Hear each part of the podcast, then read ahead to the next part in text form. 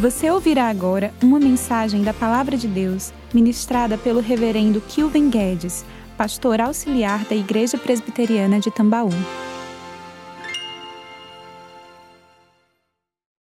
Nesse instante, eu queria convidá-los, aqueles que possuem Bíblia, você que está na sua casa, se tem uma Bíblia por perto, também tome-a em suas mãos. Nós vamos ler juntos o texto sagrado no livro de Gênesis, o capítulo de número 3. Se você estava aqui há 15 dias, eu comecei uma exposição neste capítulo e gostaria de retomá-la na manhã de hoje. Gênesis, capítulo de número 3. Gênesis, capítulo 3. Gostaria de convidá-lo à leitura a partir do versículo 7. Gênesis, capítulo 3, a partir do versículo de número 7. Se você encontrou, diga amém. Eu vou fazer por blocos, então eu vou ler do 7 ao 15 nesse primeiro momento e eu queria que você pudesse me acompanhar. Depois, se o tempo nos for favorável, a gente continua a leitura e a exposição. Se não, na próxima oportunidade que eu tiver, eu exponho o restante desse capítulo. Eu creio que até lá Jesus não volte, mas se voltar é melhor ainda, porque a gente pergunta para ele como é que ele entendeu esse texto quando revelou e inspirou aos seus santos profetas. Mas vamos fazer com calma. Eu acho que esse texto é um texto tão rico que apressar a nossa exposição seria um prejuízo. Então, eu creio que nós podemos fazer isso de forma paulatina, processual, esperando em Deus que nos dê graça e que encha o nosso entendimento de sabedoria, descortinando os nossos olhos para compreendermos qual é a sua boa, perfeita e agradável vontade. Gênesis 3, a partir do versículo 7. Abriram-se então os olhos de ambos, e percebendo que estavam nus, coseram folhas de figueira e fizeram cintas para si. Quando ouviram a voz do Senhor Deus, que andava no jardim pela viração do dia, esconderam-se da presença do Senhor Deus, o homem e sua mulher, por entre as árvores do jardim. E chamou o Senhor Deus ao homem e lhe perguntou: Onde estás? Ele respondeu: Ouvi a tua voz no jardim, e porque estava nu, tive medo e me escondi. Perguntou-lhe Deus: Quem te fez saber que estavas nu? Comeste da árvore que te ordenei que não comesses? Então disse o homem: A mulher que me deste por esposa, ela me deu da árvore e eu comi. Disse o Senhor à mulher: Que é isso que fizeste? Respondeu a mulher: A serpente me enganou e eu comi. Então o Senhor disse à serpente: Visto que isso fizeste, maldita és entre todos os animais domésticos, e o és entre todos os animais selváticos. Rastejarás sobre o teu ventre e comerás pó todos os dias da tua vida. Porém, inimizade entre ti e a mulher entre a tua descendência e o seu descendente. Este te ferirá a cabeça e tu lhe ferirás o calcanhar. Vamos ter mais uma palavra de oração? Pai querido, nós acabamos de ler a tua palavra e nós cremos que a Bíblia é a revelação especial do Senhor para a sua igreja, para o seu povo. Nós pedimos, ó Deus, para que o Senhor haja com condescendência para conosco, de modo que o nosso entendimento espiritual seja aberto e que o Senhor comunique a tua vontade aos nossos corações, que mais do que sairmos daqui informados pela tua palavra, que pela mesma sejamos transformados à imagem de Cristo e para a glória dele. Nós pedimos, ó Deus, a iluminação do Espírito e a unção do alto, para que falemos da parte do Senhor para os homens. É a nossa oração em um nome para a glória do Senhor Jesus. Amém e amém. Nós vamos partir a, na nossa exposição de três premissas básicas. A primeira delas é de que o texto que nós temos em nossas mãos é um texto literal. Nós não estamos tratando de um conto, de uma fábula, de uma ficção, de uma lenda, nós estamos partindo da realidade de que o texto que nos será exposto, que foi lido, é um texto literal. Tem a sua literalidade histórica. Isso é importante, porque senão a gente vai olhar para o texto de forma metafórica, figurada, tentando encontrar ou imputar significado às imagens que aparecem no texto. A nossa abordagem e a nossa aproximação do texto bíblico é a seguinte: nós cremos que Gênesis 1, 2 e 3, bem como toda a Escritura, é palavra de Deus. E aqui, por se tratar de uma narrativa, nós cremos na literalidade dessa Escritura. Então, serpente aqui é serpente, homem aqui é homem, fruto é fruto, mulher é mulher. A narrativa é histórico-literal. Essa é a primeira premissa. A segunda premissa, para a gente entender melhor o texto, é que Gênesis 3 é paradigmático, isto é, o que acontece aqui nesse texto, nessa narrativa, não são apenas atos pontuais, são atos que se, se transformam em padrões para o restante de toda a Escritura e da história. Então, aquilo que Adão, Eva e que a serpente faz nesse texto se torna um padrão para, para o que nós, filhos e herdeiros do pecado de Adão e Eva, continuamos a fazer, e se torna um padrão para aquilo que a serpente aqui personificada, né, o Satanás personificado na serpente, continua a fazer ao longo da história.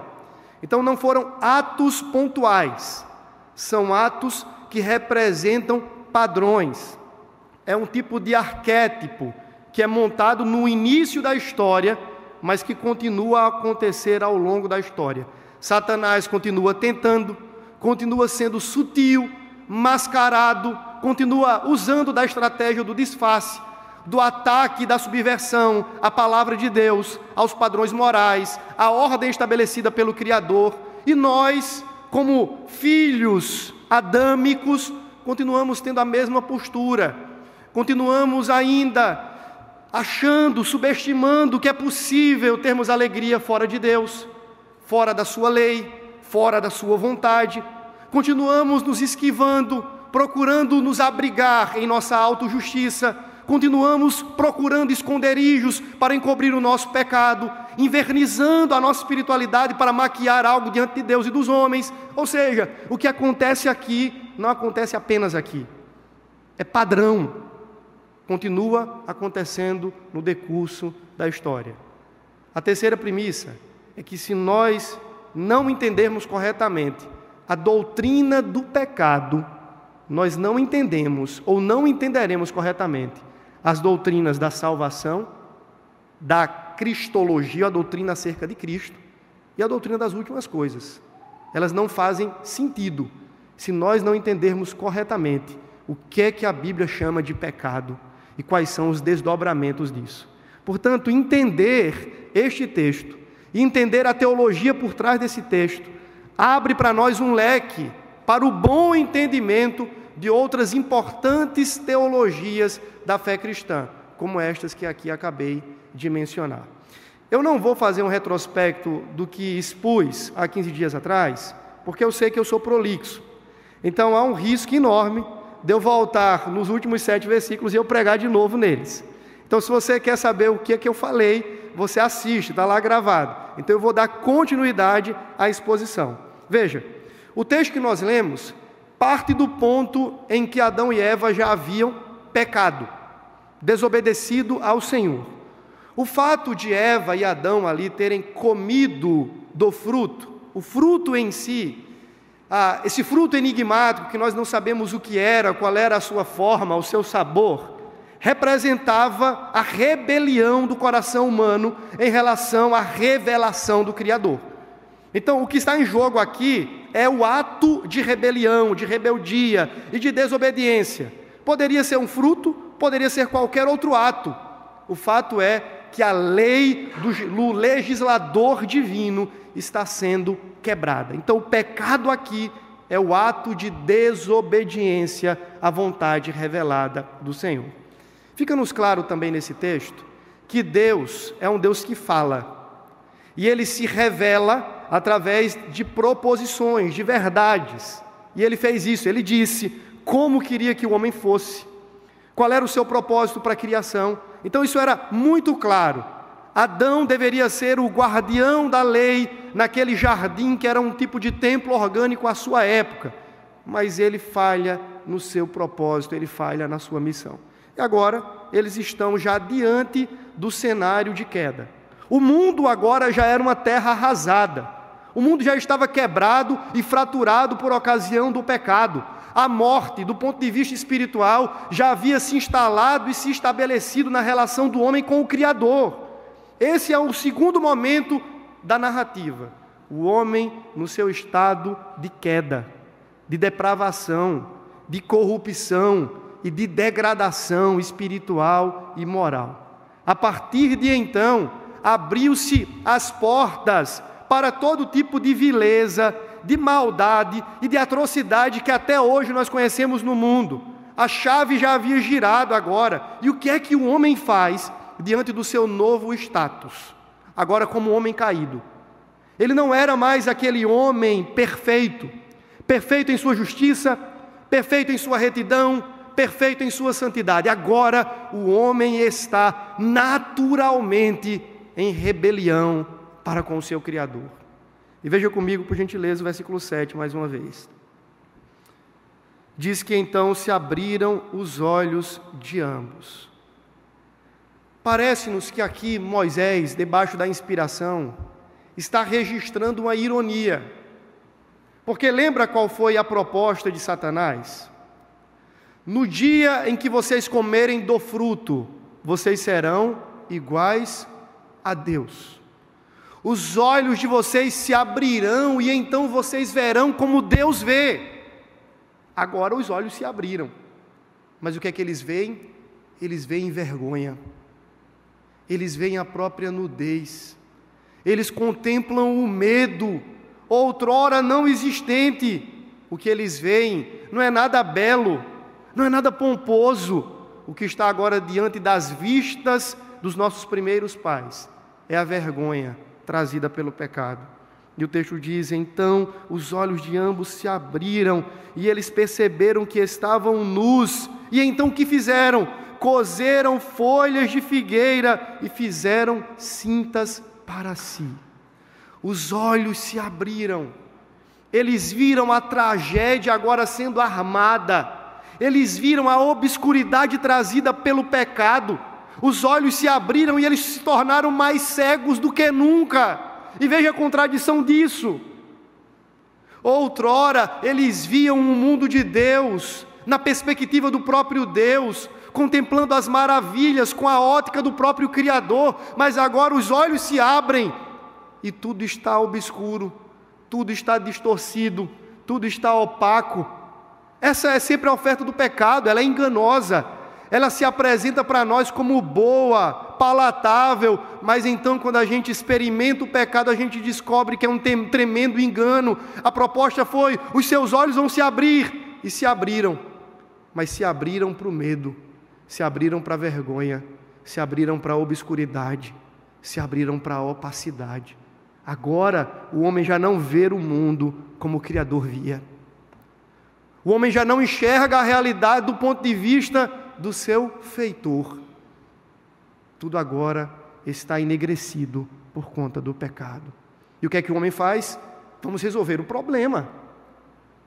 O homem se torna agora um tipo de artesão, vai ali numa, numa figueira, tira algumas folhas, tece roupas para si, para sua mulher, resolvemos o nosso problema diante do Criador. Ele não vai ver que nós estamos nus, e nem nós seremos expostos à vergonha de nos vermos nus. Que lê do engano. Mas lembra que eu falei que esse texto é paradigmático? Esse é o padrão que o homem, no seu estado de queda, continua assumindo. Vamos resolver o problema com o Criador do nosso próprio jeito. Do ponto de vista teológico, a gente chama isso de auto-justiça. São as tentativas humanas de se acertarem com Deus baseados no mérito, no esforço e na força do próprio braço. Não é isso que a gente faz? A gente acha que Deus vai nos receber em Sua presença porque no final das contas nós fazemos boas obras, somos caridosos, frequentamos uma boa igreja, repetimos algumas orações, decoramos alguns versículos, frequentamos um ambiente cultico. Afinal de contas, nós assumimos essa postura com tanta frequência, muito mais aqueles que não conhecem a Cristo. Eles tentam aproximar-se de Deus e encobrir a vergonha, usando a própria expertise. Só que se esquecem que a mente humana, depois do pecado, não tem qualquer capacidade de criar um caminho de volta. Talvez você que me escuta, que ainda está debaixo desse estado de rebelião, que não tem Cristo como Senhor e Salvador da sua vida, você vive fazendo isso. Você costura uma roupa para maquiar a vergonha aqui, depois essa roupa se desgasta, já não serve mais para nada, você precisa de outra, de outra, de outra, mas nunca cobre a vergonha, porque ela está imputada na sua alma.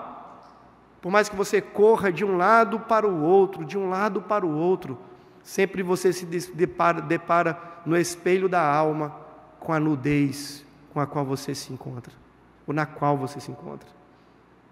Alma nua, despida, envergonhada. Esse é o estado de todo homem apartado da graça de Deus tentando resolver o problema. E deixe-me lhe dizer, uma das tentativas mais enganosas e ao mesmo tempo fabulosas que o homem inventa ou inventou para tomar parte neste caminho de volta é a famosa religiosidade. Como ela nos engana, irmãos.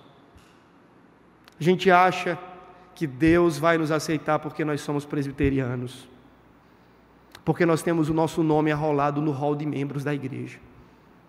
E nós fazemos as coisas certas, pelo menos do ponto de vista da reputação social, aos olhos de todos. Somos benquistos, atendemos aos esquadros e aos padrões que a sociedade nos impõe, e então seguimos a nossa vida achando que está tudo certo. Eu digo, não! Na sua alma continua imputada a vergonha do pecado.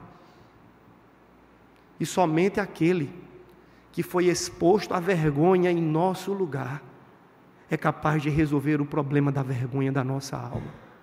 E veja como está atrelada a vergonha que os nossos pais sentem com a vergonha a qual Cristo foi exposto na cruz do Calvário. Quando você olha para o episódio da crucificação, a gente olha para o Cristo e no, nos filmes tem toda aquela imagem bonita do homem americano sendo apregoado no madeiro, coberto com algum tecido, mas a tradição vai dizer que Jesus estava, sabe como ali? Nu. A história afirma que os crucificados eram crucificados despidos. Era o verdadeiro palco da vergonha pública. Os nossos pais tiveram a vergonha imputada em suas almas e em seus corações por conta dos seus próprios pecados. Mas do outro lado da história nós temos o nosso Cristo, sem pecado nenhum, sem dolo nenhum, tendo imputada na sua vida perfeita e santa a nossa vergonha, a nossa humilhação na cruz do Calvário. Ele foi humilhado, envergonhado, para que a vergonha que estava imputada em nós pudesse ser coberta com a sua justiça. A beleza do Evangelho contrapõe a vergonha de Adão e Eva aqui. Eles estão envergonhados porque o pecado nos envergonha e deve nos envergonhar mesmo. Mas para resolver esse problema, Deus envia Cristo para ser envergonhado em nosso lugar. Isso é fantástico e é constrangedor, porque eu é quem deveria ser exposto na minha alma nua. Eu deveria ser exposto em meus pecados, não o Salvador. Ele nunca pecou, ele é perfeito. O homem, então, quando ouve a voz do Senhor, versículo 8, diz que então, ouvindo a voz do Senhor Deus que andava no jardim pela viração do dia, você preste atenção nisso. Veja o nível de comunhão e de intimidade que os nossos patriarcas desfrutavam na relação com o Criador. Deus não estava vindo com uma voz dos céus, dizendo Adão, Adão, não é isso que o texto está dizendo.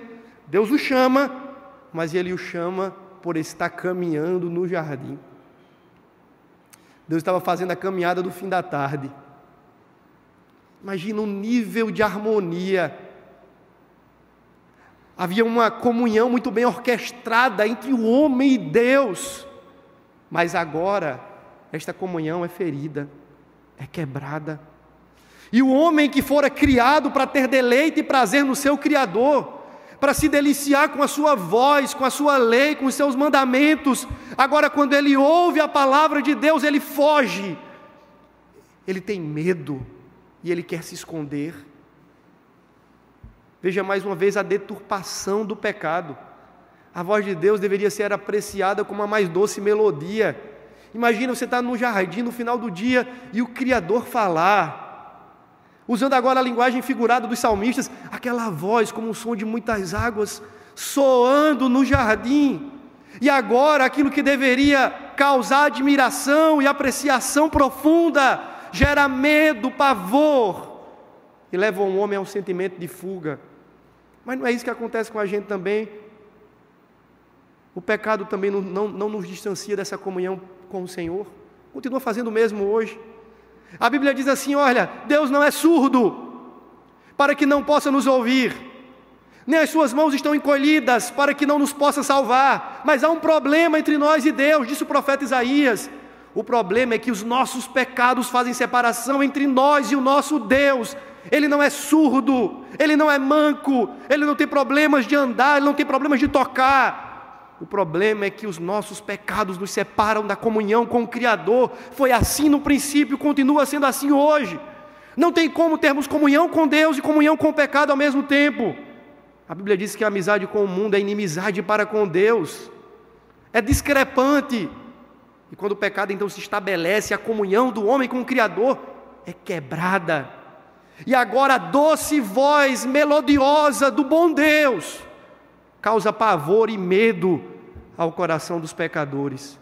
É por essa razão, meu querido, que você e eu, muitas vezes em nossos estados de pecado, não queremos ler Bíblia, não queremos vir a um culto, não queremos nem ouvir um hino que nos lembre do Senhor, não queremos ser expostos à pregação, porque aquela doce voz que outrora nos enchia de alegria, agora nos apavora. Isso é mais um, um dos efeitos do pecado. E então, apavorado pela voz do Senhor, o que é que Adão faz? Ele foge. Que tolo era este homem. Eu já vejo aqui o efeito. Há, uma expressão chamada efeito noético do pecado. O efeito noético não tem nada a ver com Noé, apesar do nome parecer bem, mas é de nous, de mente. Então, a ideia de efeito noético é que a mente humana, o intelecto humano, foi afetado pelo pecado. É um processo de emburrecimento que acontece pós-pecado. Isso já está provado para mim aqui. Veja o nível de emburrecimento do homem. Ele pecou contra Deus e agora ele acha que pode se esconder numa moita e que Deus não vai vê-lo. Isso é um efeito claro do pecado na consciência humana. Ele acha que pode subestimar Deus, que pode brincar de pique-esconde com Deus. Ele procura um arbusto e se esconde. Aqui Deus não vai me achar. É como a criança que se esconde debaixo da cadeira, a gente está andando na sala, papai, vou me esconder, vai para debaixo da cadeira e a gente tem que fingir que não está vendo a criança ali. A estupidez é tamanha, a tolice do ato é tamanha, que parece sarcástica. O homem tentando se esconder daquele que tudo vê. Mas a gente continua fazendo isso, irmãos. A gente continua procurando os nossos esconderijos para ocultar os nossos pecados, para maquiar o nosso problema de falta de comunhão com Deus. A gente faz a mesma coisa, por isso que eu digo: esse texto é paradigmático. Não foi apenas Adão que tentou fugir. Se você vai ao longo da história, lembra de Jonas? O que é que Jonas faz? Deus dá uma ordem para que ele fosse pregar em Nínive, e ele então toma um barco. E eu imagino a cena, ele dizendo assim: Olha, qual é o primeiro barco que vai sair? O cara diz: Vai sair um barco agora, para Tarso, não tem problema entra no barco, vai, e, e você vai você vê que ele não, não quer apenas estar no barco, ele vai para o porão daquela embarcação, ele quer se esconder ao máximo. Aqui eu não vou ser achado. Que tolo. o Criador dos céus e da terra, é também o Senhor dos mares. E ele estava ali agitando as águas e enviando os seus peixes, dizendo assim: Jonas, você é um fugitivo na minha mira e eu nunca lhe perco de vista. E assim é o homem diante do Criador. A gente tenta correr de um lado para o outro, de um lado para o outro, mas todas as nossas tentativas são fugazes, são vãs, porque ele sempre nos vê. Há um outro texto que você lembra bem, Salmo 139. O que é que Davi diz? Para onde fugirei do teu espírito? Para onde me ausentarei da tua face? Se eu subir ao mais alto monte, lá está Deus. Se eu fizer a minha cama no mais profundo abismo, lá estará Deus. Se eu tomar as asas da alvorada e me destinar até os confins dos mares, ainda lá o Senhor estará e a, e a sua mão haverá de me guiar. Para onde então fugirei do teu espírito? Vendo que não há nenhum lugar onde possamos estar seguros e escondidos de Deus, ele diz: Senhor, sonda o meu coração tu que conheces os meus pensamentos, vê se há em mim algum caminho mau, e arranca-me deste caminho tortuoso e leva-me pelas veredas da justiça. Mas é isso que o homem faz, e é isso que nós continuamos fazendo. Eu queria que você entendesse aqui que a partir do versículo 9, a cena é de um tribunal sendo montado, estabelecido. Se você perceber, nós temos um juiz, os réus, e nós temos agora perguntas sendo feitas para que o pecador, que o culpado confesse o seu crime. Um tribunal agora é estabelecido. Anjos e toda a ordem criada são chamados como testemunhas diante daquele tribunal montado. O Deus bondoso e perfeito agora assenta-se no trono do universo estabelecido naquele jardim e ele passa a julgar as causas dos culpados. Veja comigo, por gentileza, versículo 9. Deus então faz a primeira pergunta. O homem foi encontrado, certo? E ele faz uma pergunta: Onde você está? A pergunta aqui não é de ordem geográfica. Deus não queria saber o metro quadrado, a circunferência onde, onde Adão estava. Adão, onde estás? Essa pergunta é: meu amigo, o que é que aconteceu? O que é que você fez? O que é que te levou a este ato de queda? A pergunta, ela exige, é um tipo de interrogatório, onde o réu está sendo exigido em uma confissão. Mas duas perguntas são feitas. Veja comigo, por gentileza, o versículo 11. Adão responde, né, versículo 10: Senhor, foi que eu ouvi tua, tua voz, e então eu, eu, porque eu estava nu, eu tive medo e eu resolvi me esconder. Então diz assim: a segunda pergunta, versículo 11: Adão, quem fez você saber que você estava nu? De onde foi que você tirou essa ideia? Até então, homem e mulher estavam nus e não se envergonhavam, é isso que diz o texto. Deus os criou com esta harmonia plena, sem vergonha, no bom sentido agora. Quem foi que te ensinou isso? Você não aprendeu isso comigo, meu amado. A terceira pergunta, a inquisição do jardim, a terceira pergunta é feita: Você comeu da árvore que eu te ordenei que não comesse? Três perguntas feitas a Adão: Onde estás? Quem te fez saber que estás, o que estavas nu? Você comeu da árvore que eu ordenei que não comesse? Qual é a resposta de Adão? Deus, a verdade, a verdade, a verdade é que foi a mulher. Essa mulher, eu estava bem, Senhor, aqui no jardim com as zebras, com os elefantes, vendo os macaquinhos pulando, dando água para o boi na beira do riacho, estava tudo em paz, Senhor. Até o dia em que o Senhor teve uma brilhante ideia de mandar essa mulher aqui para o jardim. Não é mais ou menos isso que ele está dizendo? Só que por trás disso há uma outra acusação sendo feita ao próprio Deus. Porque quem foi que deu essa mulher, segundo a fala do próprio Adão? A mulher que me deste, versículo 12. Deus, sabe por que eu comi desse fruto? Porque o Senhor teve uma ideia brilhante de colocar uma mulher nesse jardim. Aqui começa o problema do machismo. O homem está dizendo assim: Deus, eu não precisava de mulher, o Senhor foi ter essa ideia. O que, que o homem está fazendo aqui? Ele está projetando e transferindo uma culpa e uma responsabilidade que é diretamente sua. Mas Adão continua representando tantos homens aqui. A gente continua fazendo o mesmo, irmãos.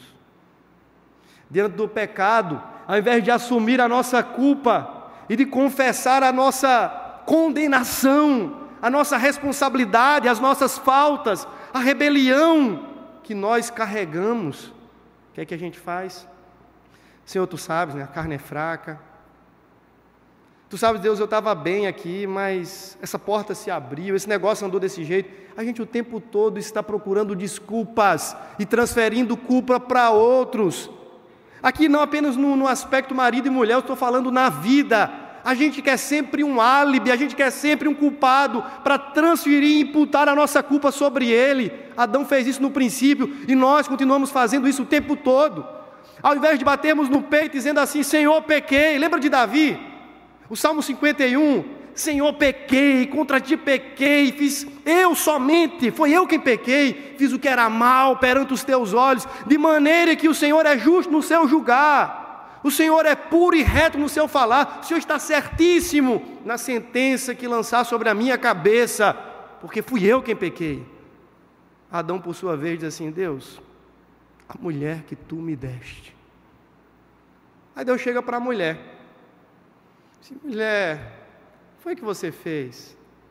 A mulher já havia aprendido a malandragem de Adão.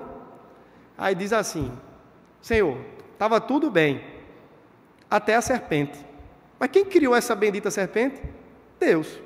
No final das contas, a culpa estava mais uma vez sendo apontada para Deus. Senhor, essa serpente aqui conversou comigo, uma conversa bonita, afiada, e eu caí na conversa, mas o problema é a serpente, Senhor. A mulher já havia aprendido a ser sagaz como a serpente, assim como o homem. Veja mais uma vez o processo de projeção e de transferência da culpa sendo aqui aplicado. Coitada da serpente, já estava muda, não tinha mais o que falar, e Deus chega para a serpente assim: Serpente, você não vai ter voz nesse tribunal.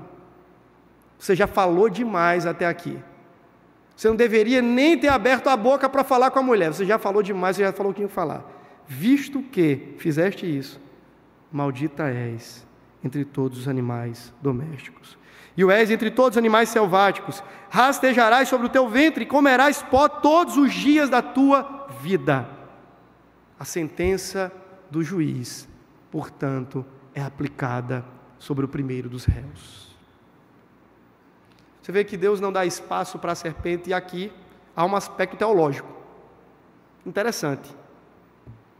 Adão e Eva poderiam, estavam num status de relação com Deus, possível de ser revertido, certo?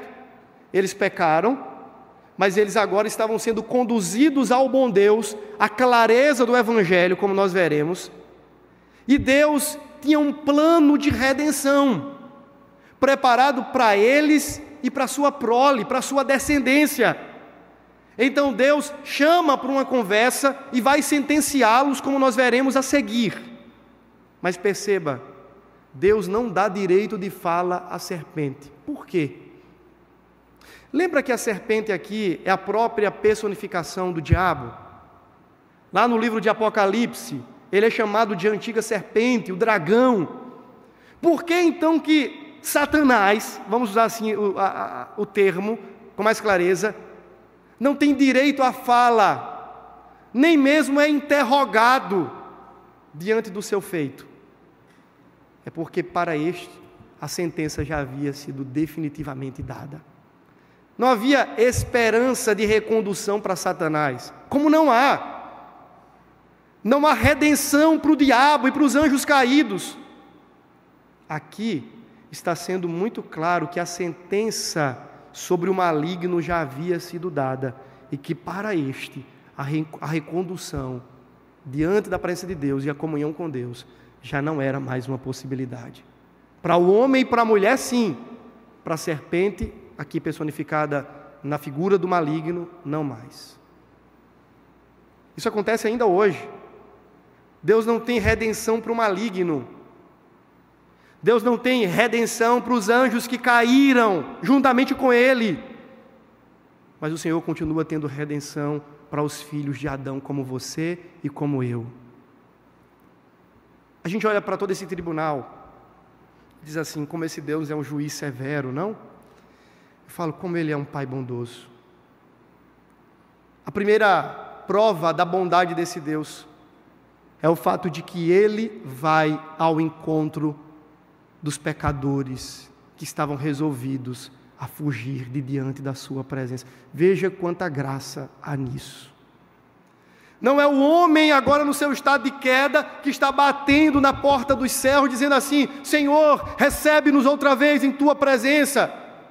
Não é o homem agora no seu estado de impenitência que está suplicando misericórdia dos céus. Não é o homem que está procurando o bom Criador, dizendo assim: ó oh Deus, tem misericórdia, fizemos o que é mal perante os teus olhos, permite-nos ficar neste jardim. Não acontece em nenhum momento, mas Deus caminha graciosamente na direção daqueles pecadores, a fim de resolver um problema que eles não poderiam mais resolver. Essa agora é a essência do próprio Evangelho. É a tônica do Evangelho. Deus vindo Deus indo ao encontro dos pecadores, Deus se dirigindo em amor e graça para encontrar-se com aqueles que eram desprovidos de qualquer graça. Ele vai, ele busca, ele procura, ele acha, ele chama para perto de si aqueles que estavam decididos a fugir da sua presença. Mas não foi isso que aconteceu com a gente também? Estávamos também correndo, desesperados em nossos próprios pecados, seguindo o rumo do nosso coração mau, decididos a tomarmos a forma do mundo, seduzidos pelo encanto da nossa carne de Satanás, mas então ele veio ao nosso encontro há dois mil anos, o filho prometido, como veremos no versículo 15, nascido de mulher, debaixo do regime da lei, para cumprir a lei e satisfazê-la diante do Pai. Ele veio ao encontro dos pecadores perdidos para buscá-los e para encontrá-los, e uma vez os encontrando, para levá-los de volta para Deus Aqui nós temos um prelúdio da redenção, um prelúdio do Evangelho, Deus em Cristo indo ao encontro dos homens para reconciliá-los consigo mesmo. Isso é o Evangelho da graça. Gênesis 3 não é simplesmente uma história triste. Aqui nós temos já lampejos do Evangelho, iluminando aquela cena de treva e dizendo assim: o Senhor veio e virá ao encontro de um povo que ele escolheu para si. O fim da história não será de fuga, de rebelião. O fim da história não será do homem correndo eternamente de Deus. O fim da história será do homem outra vez sendo reencontrado nos braços do seu Senhor. Isso porque Ele mesmo, Senhor, virá ao seu encontro para resgatar a criatura caída. O homem já estava morto. E o que é que o morto faz? Me diga lá. O que é que o morto pode fazer? Imagina agora que nós tivéssemos um morto aqui no centro desse espaço. E tivéssemos a Orquestra Sinfônica de Berlim tocando aqui. Lindas músicas, peças fantásticas, de um nível de sofisticação e de exuberância inimagináveis. A pergunta é: o que serviria para aquele morto? Imagine que você tem agora as melhores fragrâncias vindo de Paris e borrifasse os melhores perfumes sobre aquele morto e deixasse ele menos fétido. A pergunta é: o que mudaria na sua situação? Nada, ele continuava, continuaria sendo morto. O estado do homem era de morte, portanto, ele não podia fazer mais nada a fim de resolver o seu problema. Mas aquilo que o homem não poderia fazer, Deus fez. Ele veio ao encontro do homem fujão, pecador e rebelde, para encontrá-lo e trazê-lo de volta para si. Esse é o Evangelho. Deus vem ao nosso encontro. A religiosidade imprime uma outra característica: o homem indo ao encontro de Deus, pelos seus próprios métodos, usando o seu próprio GPS. Mas o texto diz que o Evangelho é Deus vindo ao encontro do homem. Quando a gente caminha um pouquinho mais na Escritura, a gente descobre que naquelas três parábolas, né, na tríade das parábolas do, do, dos perdidos, que o pastor tinha cem ovelhas, uma se perdeu, e diz o texto que ele saiu. Mas a ideia do texto presume intencionalidade e intensidade naquela procura o bom pastor saiu a procurar, procurar, procurar, e ele fez isso com tanta intensidade que ele só descansou até que a ovelha fosse encontrada e trazida de volta para o aprisco. A mulher que perdeu a moeda em casa, a dracma, diz que ela procurou, procurou, procurou, insistiu em procurar, foi intensa na sua procura até encontrar. A ênfase do texto está na encontra, no, no, no encontro. Depois nós temos a parábola do famoso filho pródigo. Você diz assim, mas aí tem uma diferença. O filho pródigo voltou para a casa do pai. O fim da história nos diz o contrário. Disse aquele filho com um plano mirabolante em sua mente, ainda que se aproximava da casa, o pai o vê de longe. E diz o texto que é o pai quem sai correndo ao seu encontro, ainda fora, talvez daquela aldeia, e o recebe com abraços e beijos e ordena que os seus servos preparassem um banquete. O pai sai ao encontro do filho moribundo. Essa é a história de toda a Escritura. Deus em Cristo vindo ao encontro de moribundos pecadores. Essa é a narrativa do Evangelho. Deus vindo buscar o homem perdido, vindo levantar aquele que está desvalido. Essa é a proposta do Evangelho. O homem morto e Deus o procurando para soprar em sua alma outra vez fôlego de vida espiritual. Esse é o Evangelho que nós cremos e que nós pregamos. Nós não estamos aqui porque um dia acordamos e fomos elucidados pela nossa própria sabedoria de que melhor era seguir a Deus do que os deuses. Não! Nós estamos aqui porque quando estávamos mortos, Ele nos deu vida juntamente com Cristo.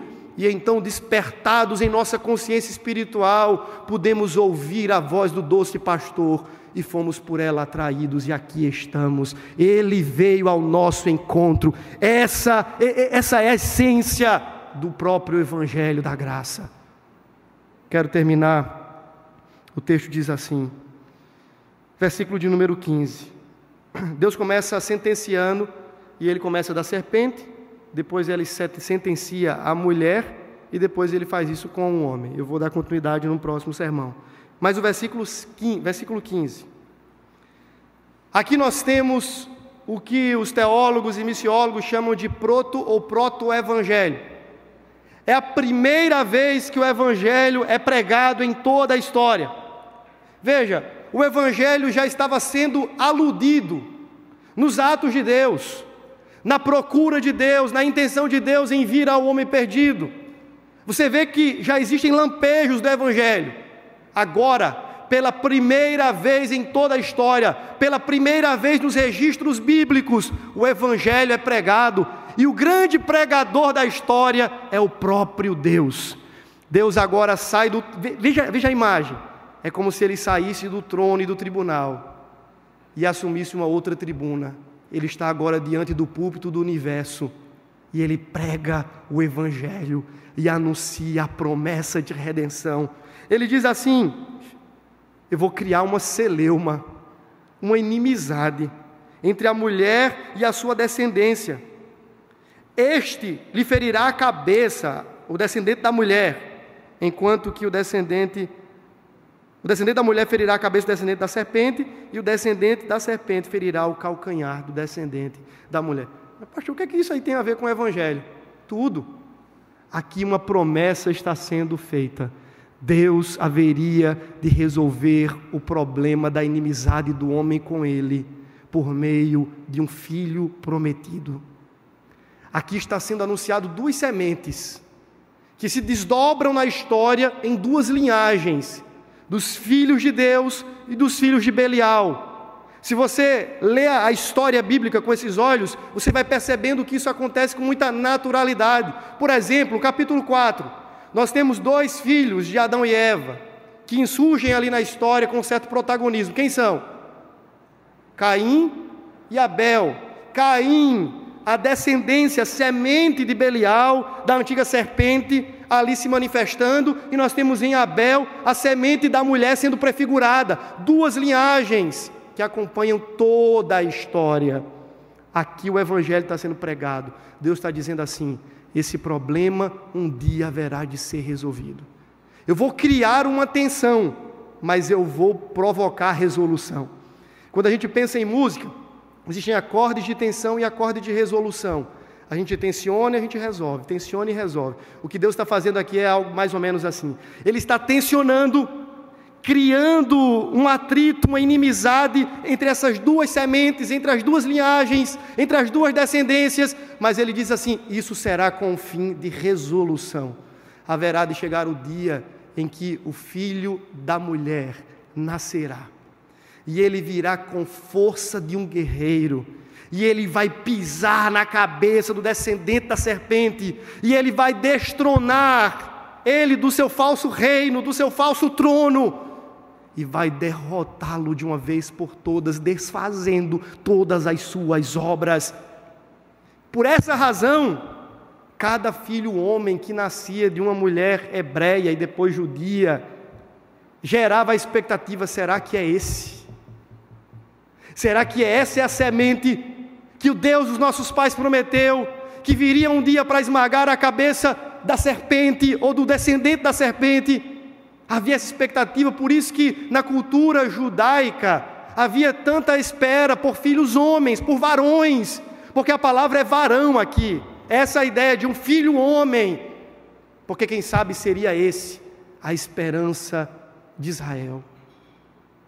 E então o profeta Isaías escreveu dizendo: porque um filho se nos deu.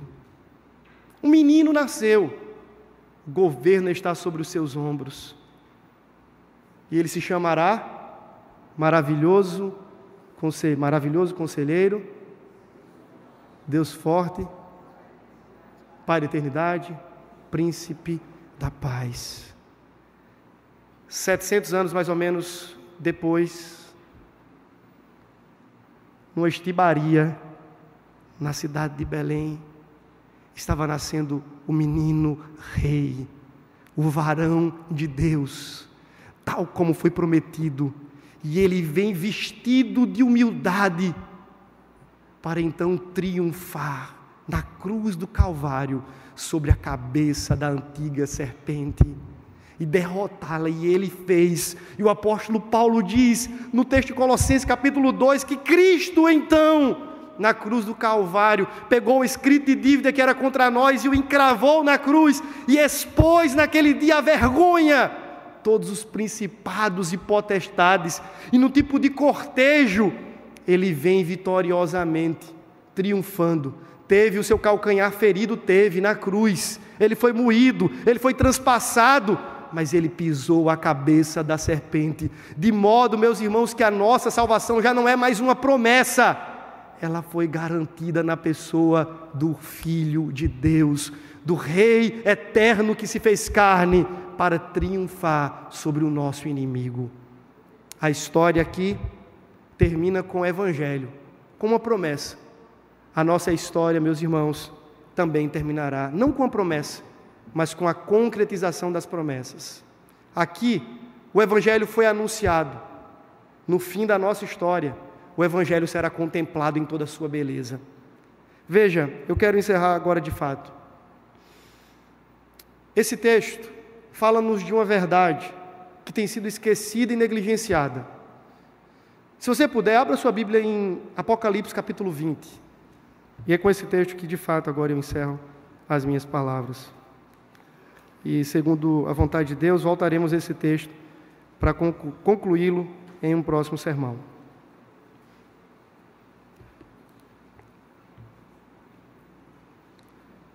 favor, Apocalipse 20. Como é que a história vai terminar? Veja, aqui já havia sido sentenciada a derrota da antiga serpente, certo? A vitória do rei menino, do guerreiro, já havia sido estabelecida, havia sido profetizada. O pregador era Deus. Lá na cruz, essa vitória é consumada e Satanás é derrotado. Mas veja como será o final da história. Apocalipse 20, a partir do versículo 7. Quando, porém, se completarem os mil anos, Satanás será solto de sua prisão, e a ideia de uma prisão para não enganar mais as nações. E sairá a seduzir as nações que há nos quatro cantos da terra, Gog e Magog, a fim de reuni-las para a peleja. O número dessa é como a areia do mar. Marcharam então pela superfície da terra e sitiaram o acampamento dos santos, e a cidade querida desceu, porém fogo do céu e os consumiu. O diabo, o sedutor deles, lembra a ideia de Gênesis, o sedutor, o enganador, foi lançado para dentro do lago de fogo e enxofre, onde já se encontram não só a besta, como também o falso profeta, e serão atormentados de dia e de noite pelos séculos dos séculos. Vi então um grande trono branco. Fique sabendo que aquele tribunal no jardim será era apenas um tipo de prelúdio do grande tribunal que ainda virá, o juízo de Deus, o tribunal final. Vi um grande trono branco e aquele que nele se assenta de cuja presença fugiram a terra e o céu, e não se achou lugar para eles. Vi também os mortos, grandes e pequenos, postos em pé diante do trono. Então se abriram livros, ainda outro livro, o livro da vida foi aberto. Os mortos foram julgados segundo as suas obras, conforme o que se achava escrito nos livros. Deu o mar os seus mortos que nele estavam, a morte e o além entregaram os mortos que neles havia, e foram julgados um por um, segundo as suas obras. Então a morte e o inferno foram lançados para dentro do lago de fogo. Essa é a segunda morte, o lago de fogo. E se alguém, escute-me nessa manhã, e se alguém não foi achado inscrito no livro da vida, esse foi lançado para dentro do lago de fogo. A sentença contra o pecado e o tribunal do jardim ainda não são as sentenças finais para o desastre chamado pecado. Haverá de chegar um dia em que você e eu estaremos diante do tribunal de Deus. E seremos todos julgados brancos, negros, ricos, pobres, homens, mulheres, meninos e velhos, todos estarão ali, aqueles que já morreram no passado e aqueles que estarão vivos no dia do juízo todos diante do trono, ninguém escapará. E diz: um a um serão julgados, porque Deus um dia levará a cabo o pecado. E Ele fará isso através do seu juízo. Se você quer continuar brincando com o pecado, fique muito à vontade, mas fique sabendo que um dia você estará diante do soberano juiz de toda a terra, que haverá de julgar cada uma das suas obras. Pai, obrigado pelo Evangelho, pela tua palavra. Que ela cumpra o seu propósito nessa manhã e nos ensine sobre a verdade que perpassa toda a Escritura, que é a verdade de Cristo. Ensine-nos a confiarmos nele para a vida e para a morte, e para andarmos em conformidade com a vontade do Senhor e não de acordo com os nossos pecados. É a nossa oração em nome de Jesus. Amém. Você encontrará mensagens como esta, além de outros conteúdos e informações, nos canais oficiais da Igreja Presbiteriana de Tambaú, no Facebook, Instagram e YouTube. Deus abençoe sua vida.